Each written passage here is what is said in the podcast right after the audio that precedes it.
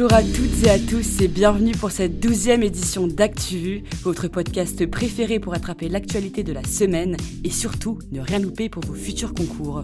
Nous sommes le samedi 12 février et un programme chargé nous attend. Direction l'Iran avec Lisa qui nous parlera des crimes d'honneur commis sur les femmes, provoquant une vague d'indignation à travers le pays. En France, Marie nous propose un tour des nombreux ralliements politiques et autres défections qui ont lieu cette semaine. Tanguy nous parlera du nucléaire. Emmanuel Macron s'est rendu à Belfort ce jeudi pour annoncer la construction de six nouveaux réacteurs d'ici 2050.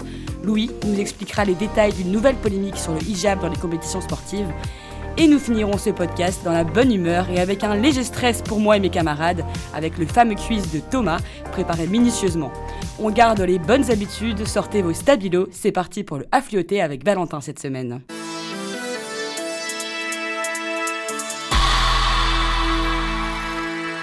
Le préfet de police de Paris a interdit les manifestations dans la capitale, mais ils sont déterminés à venir.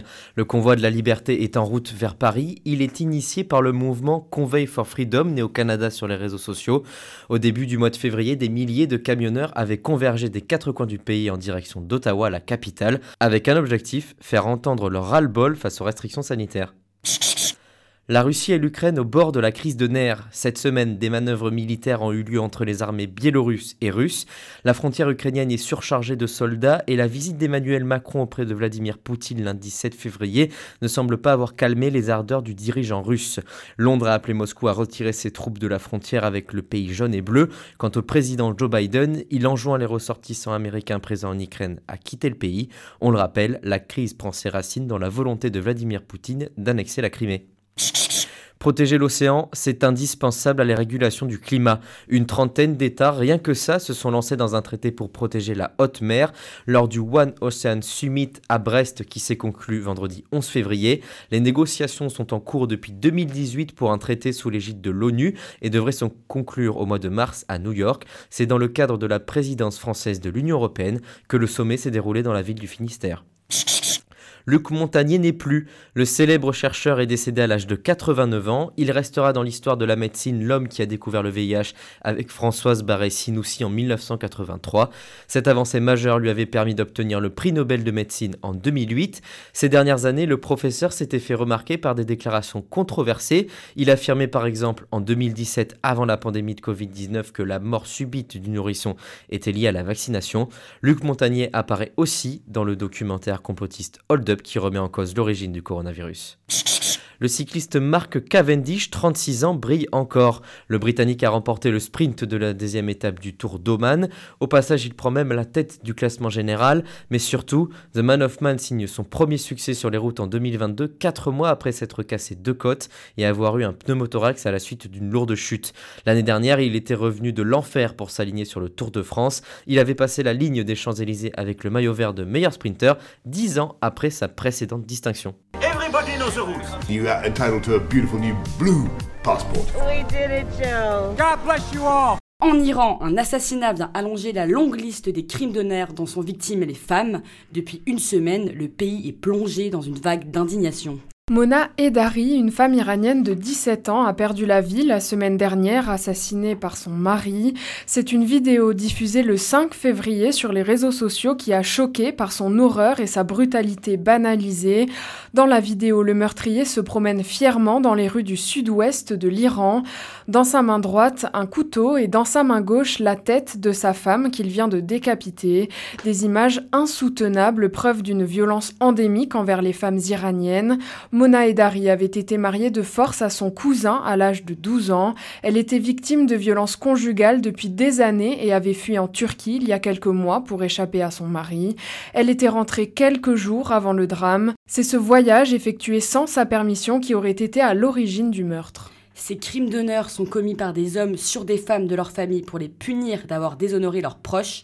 Ils sont très nombreux en Iran. Les femmes peuvent en être victimes si elles refusent de se marier de force, si elles tentent de quitter leur mari, si elles divorcent et même si elles sont victimes de viol. Selon la revue The Lancet, 8000 meurtres de cette nature ont été commis en Iran entre 2010 et 2014. Le meurtre de Mona Edari a suscité une vague d'indignation dans le pays, notamment de la part des médias réformateurs et des militants des droits des femmes. Ce drame a aussi relancé les appels à réformer la loi sur la protection des femmes contre les violences violences conjugales. En Algérie, les détenus du Irak sont actuellement en grève de la faim. À Alger, au moins 40 détenus d'opinion ont commencé une grève de la faim depuis fin janvier, selon plusieurs avocats du collectif de défense des détenus d'opinion. Ces militants du Irak dénoncent leur détention provisoire et les poursuites dont ils sont l'objet.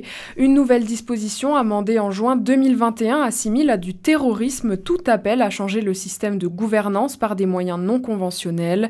Elle a permis d'intensifier la répression contre les acteurs anti système. Les autorités multiplient les arrestations et les condamnations à la veille du troisième anniversaire du mouvement de protestation. Elles nient toute situation anormale dans les prisons, mais les avocats maintiennent que les détenus ont bel et bien refusé de s'alimenter. Et puis en Bolivie, le procès de l'ancienne sénatrice conservatrice Janine Hanez. Prisonnière politique pour les uns, putschiste pour les autres, le procès de Janine Agnès s'est ouvert ce jeudi 10 février. L'ancienne sénatrice s'était retrouvée présidente par intérim en novembre 2019 après la fuite de l'ancien président Evo Morales. Il affrontait alors une vague de protestations après sa réélection contestée.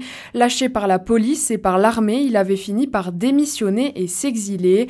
Incarcéré depuis 11 mois, Janine Agnès est accusée d'avoir mené un coup d'État contre le président. Elle avait qualifié d'absurdité inconcevable son placement en détention. Bonjour, je suis Nicolas Sarkozy. Nous sommes en guerre. Mon ennemi, c'est la finance. Écoutez, écoutez, petit bonhomme. Marie, ce n'est pas d'équipe sportive dont tu nous parles dans cet épisode, mais bel et bien de parti politique.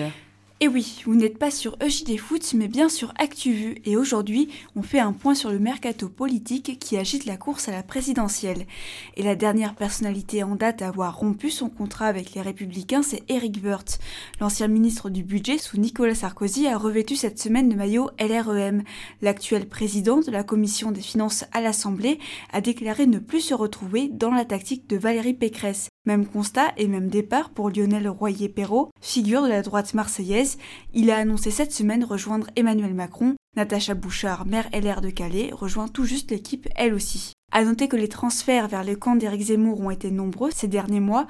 Retenez les noms de Damien Rieu, fondateur de Génération Identitaire, de Gilbert Collard, poids lourd du Rassemblement National, ou encore de Jérôme Rivière, ex-député européen sur cette même liste du RN. Après ce ralliement, Jérôme Rivière est d'ailleurs devenu vice-président du parti d'extrême droite Reconquête aux côtés de Guillaume Pelletier. Guillaume Pelletier qui a lui-même été vice-président des Républicains pendant deux ans.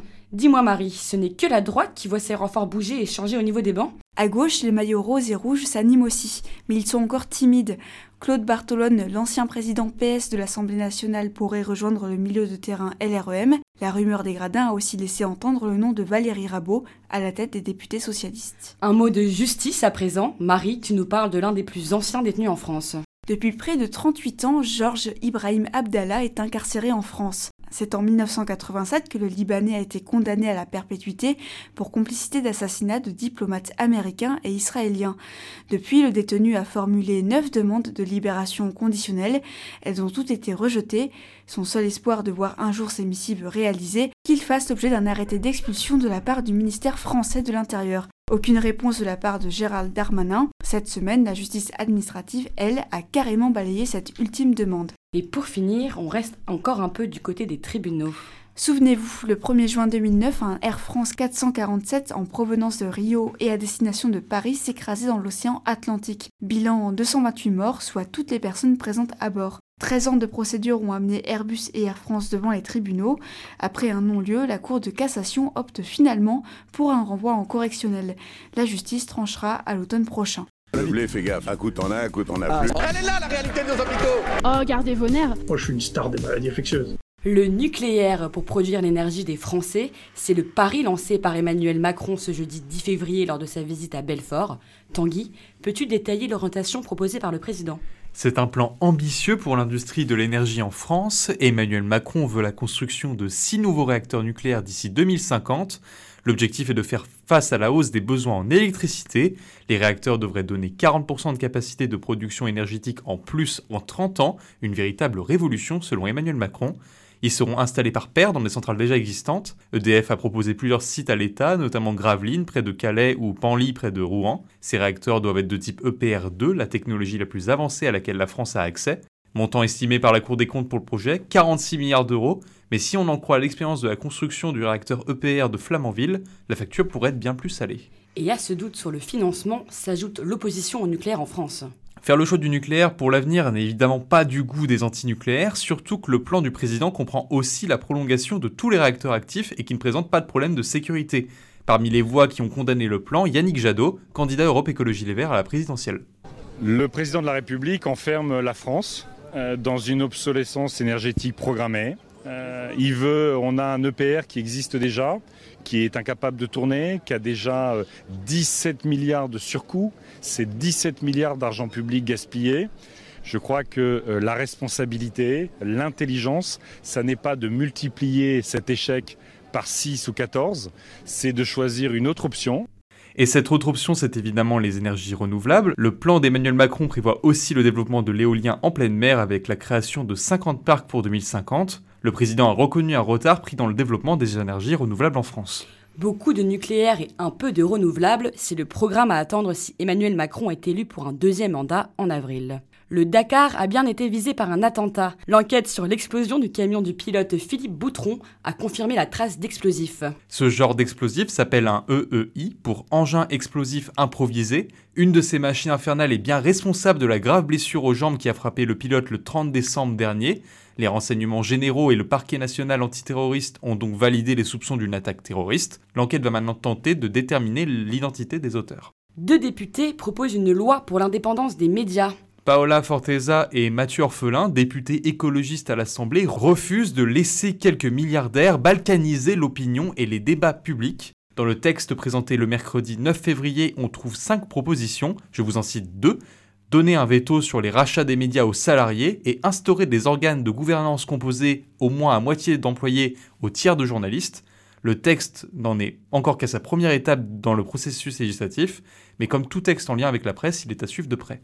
And the Oscar goes to... Ici Bob Sinclair, j'écoute. Quand on y va, on va agressif. La chatte, la chatte qu'il a, la chatte Louis, il semblerait qu'il y ait une nouvelle polémique autour du voile. Laissez-les jouer, c'est le nom d'une tribune publiée dans Libération pour défendre les hijabeuses dans le monde du sport. Lilian Thuram, Eric Cantona, une cinquantaine de sportifs l'ont signé pour dénoncer un texte proposé par le Sénat en plein examen d'une proposition de loi sur la démocratisation du sport. Il vise à interdire le port de signes religieux ostensibles sportifs Mercredi, l'Assemblée nationale a retoqué cet amendement. Si le port du voile n'est pas mentionné, il est, selon le collectif, fortement insinué.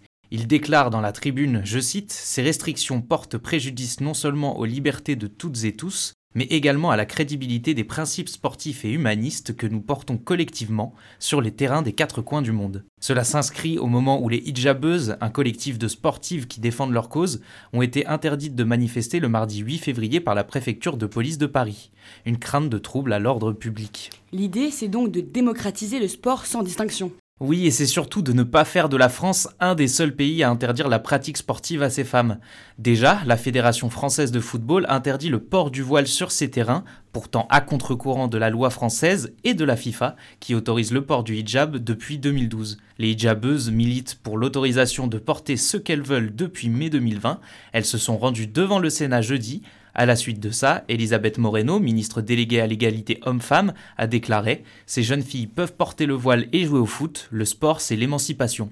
À voir si c'est la dernière fois que le port du voile dans le sport est remis sur la table de l'Assemblée. On se souvient de la polémique Décathlon où, à force de pression sur les réseaux sociaux, le magasin avait retiré de la vente son hijab de course. Côté ciné, les Oscars ont dévoilé leur nomination. 94e cérémonie qui récompense le cinéma américain, alors qu'elle n'avait pas eu de présentateur depuis 2018, Covid oblige, c'est Jimmy Kimmel, passé en 2017 et 2018, qui est pressenti. En tête des nominations, c'est un film uniquement disponible sur Netflix, The Power of the Dog, western dramatique de Jane Campion, est sélectionné dans 12 catégories. La réalisatrice entre dans l'histoire, première femme à décrocher deux nominations pour l'Oscar de la meilleure réalisation, 28 ans après La leçon de piano. Toujours sur la plateforme, il y a aussi Don't Look Up en course qui avait beaucoup fait parler de lui. Juste derrière, Dune de Denis Villeneuve. l'adaptation du célèbre roman de science-fiction de Frank Herbert avec 10 nominations. Du grand spectacle. Et enfin, on va parler d'un boycott de Spotify. Le 28 janvier dernier, le chanteur de folk et country Neil Young avait retiré tout son catalogue musical de la plateforme. Il est à la tête d'un mouvement de boycott venant du fait que la plateforme suédoise accueille un podcast controversé, celui de Joe Rogan, commentateur sportif anti-vax et raciste. Le chanteur avait ensuite appelé les salariés de Spotify à démissionner au risque de perdre leur âme. Il dénonce le PDG Daniel Eck d'être au service d'objectifs financiers et non artistiques. Il a été rejoint depuis par des personnalités comme le prince Harry et son épouse Meghan Markle. La belle victoire pour l'artiste, c'est que depuis, il a vu une hausse de ses écoutes de 40% et ses ventes d'albums grimper de 80%. Et force de persuasion, les 70 podcasts en question ont été retirés. Bloquez-vous ses paroles, voulez-vous changer quelque chose? Ah oui, oui, oui, oui, oui, oui, oui Ah et maintenant, c'est l'heure du quiz avec Thomas qui va peut-être nous humilier ce soir. Euh, bonjour Thomas. Bonsoir Lucie. Je laisse donc euh, Thomas nous poser ses questions sur cinq thématiques différentes. À vous Thomas. Et eh bah ben, c'est parti avec Louis, hein, mon premier invité, donc dans la rubrique Quel est le bon chiffre? Première question Louis, la plateforme anti-discrimination a fêté son premier anniversaire mercredi. Ma question, combien d'appels ont été passés sur cette plateforme? Dirais 100 000 oh, 100 000, c'est un petit peu beaucoup, Louis. 14 000, c'est 14 000 appels qui ont été passés. Cette plateforme, elle a été créée l'année dernière. Son but, lutter contre les discriminations sous toutes leurs formes, 25 au total selon la loi. Elle a été créée après l'affaire Michel Zecler, ce producteur de musique noire agressé par des policiers. Et la défenseur des droits Claire Edon a salué l'utilité de la plateforme. Deuxième question, Louis. Le footballeur Kurt Zuma a été condamné par son club de West Ham à une amende. Quel est son montant environ? Ah, je sais pas, 600 000 euros. C'est moitié moins 300 000 euros. Cette amende, il l'a reçue donc après la diffusion d'une vidéo de lui en train de frapper un de ses chats en lui donnant un coup de pied et une violente claque. Bon, c'est l'équivalent de deux semaines de salaire pour le joueur. Et la RSCPA, la SPA anglaise, a annoncé que les chats de Kurt Zuma avaient été saisis. Mais le club maintient le contrat de son joueur et Hélène Tui, candidate du parti animaliste à l'élection présidentielle, appelle à sa suspension. Bah, j'accueille maintenant Tanguy euh, dans le studio. Bonjour Tanguy. Salut Thomas. Donc la première question de la rubrique Quel est le nom? Donc Tanguy, quel est le nom du parc naturel au Bénin qui a été touché par des attaques meurtrières cette semaine? J'en sais rien. Donc le parc W, le parc a été le théâtre d'une tragédie, neuf rangers dont leurs instructeurs français sont morts lors d'une attaque. L'attaque n'a pas encore été revendiquée et on ne sait pas si elle est l'auteur de terroristes ou de braconniers. Le gouvernement béninois a reconnu que la zone était devenue critique et elle a renforcé sa présence dans le nord du pays depuis deux attaques djihadistes l'été dernier. Deuxième question, mon petit Tanguy. Quel est le nom du nouveau film de Jean-Pierre Jeunet qui est sorti sur Netflix? La folle histoire de Max et Léon. Non, Tanguy, bonne blague, mais c'est Big Bug. Et eh oui, le papa d'Amélie Poulain et de Delicatessen était de retour, mais sur le petit écran. Il n'avait pas signé de long métrage depuis 2013 et l'extravagant voyage du jeune et prodigieux T.S. Pivette. Le cinéaste décrit son film comme un vaudeville avec des robots. Mais il est loin de faire l'unanimité. 20 minutes souligne que Jeunet renoue avec les sensations délicieuses de la nostalgie quand le Parisien pleure une déception. C'est maintenant à Marie euh, de me rejoindre euh, dans le studio. bonjour Marie. Bonjour Thomas. Donc première question de la rubrique, c'est qui Marie? Qui est Cressida Dick? Alors donne-moi un indice. Alors un petit indice, Marie, euh, elle est britannique. Non mais politique Elle fait partie d'une certaine police. J'en ai aucune idée. Bah, Cressida Dick Marie, c'est l'ancienne chef de la police de Londres. Elle a été nommée en 2017 et c'était la première femme à diriger Scotland Yard. Elle a annoncé sa démission jeudi. L'institution était sous le feu de la polémique après un rapport qui dénonçait des comportements racistes, misogynes et discriminatoires. Deuxième question, Marie. Qui est André Williams je te rappelle, Thomas, que je fais le montage ce soir, j'en ai aucune idée. Oui, mais je suis euh, impitoyable, Marie. André Wilms, c'est un acteur français qui est décédé mercredi à l'âge de 74 ans. Il était notamment connu pour le rôle du père de famille lequenois dans La vie est un long fleuve tranquille. Et c'est également un acteur fétiche du cinéaste Aki Kaurismäki. C'est maintenant Lisa de me rejoindre dans le studio pour la rubrique Qui a dit? Qui a dit, Lisa, que ça te plaise ou non, il faudra supporter? C'est Vladimir Poutine. Effectivement, Lisa a une blague de mauvais goût de la part du président russe qui est destinée à son homologue ukrainien. Le maître du Kremlin critique Volodymyr Zelensky pour son hostilité à l'égard du plan de paix dans l'est de l'Ukraine en 2015. Certains l'ont interprété comme une manière de taquiner le président ukrainien face aux engagements pris par son pays, quand d'autres y voient une remarque déplacée. Deuxième citation, euh, Lisa, qui a dit Alors je sais que l'on va hurler, mais les familles monoparentales sont une plaie, et il n'est pas normal que l'État remplace le père, c'est ça qu'on fait depuis 20 ans. Je ne sais pas. Eh bien, c'est Éric Zemmour, une déclaration controversée, une nouvelle. D'anciennes déclarations du candidat à la présidentielle ont été exhumées par le journal Libération. Il y suggérait en 2015 la suppression des allocations pour les mères célibataires. Les propos relayés d'abord sur les réseaux sociaux ont bien été certifiés par le quotidien comme sortis de l'esprit de celui qui est désormais à 14% dans les sondages. Et le meilleur pour la fin avec Lucie avec la rubrique C'est où Première question Lucie, le cyclone Bastirail a touché une de l'océan Indien en début de semaine, mais laquelle? Et c'est Madagascar, tu n'auras pas aussi facilement. Ah, le cyclone Bastirail effectivement a longé les côtes de l'île de Madagascar en début de semaine. Le bilan fait état déjà d'une centaine de morts. 71 victimes ont été recensées dans l'est de l'île et on compte encore plus de 94 000 sinistrés. Une cour d'appel française, Lucie, a autorisé pour la première fois une femme transgenre à être reconnue comme la mère de son enfant, mais laquelle? Je vais tenter. Euh...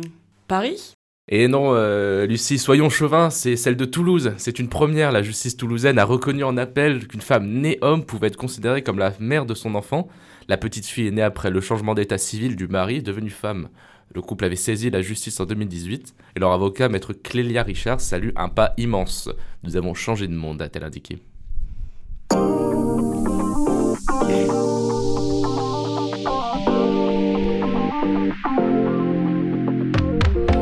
Déjà la fin de notre émission. On espère vous avoir appris plein de nouvelles infos. Un grand merci de nous avoir écoutés jusqu'au bout. Une pensée pour Mathilde à la technique aujourd'hui et Marie chargée du montage. Vous n'aurez malheureusement pas le plaisir de nous écouter la semaine prochaine. Et oui, on s'accorde des petites vacances, mais on se retrouve le 26 février pour toujours plus de fun. On vous souhaite un magnifique week-end, bon courage pour vos révisions et n'oubliez pas de vous reposer.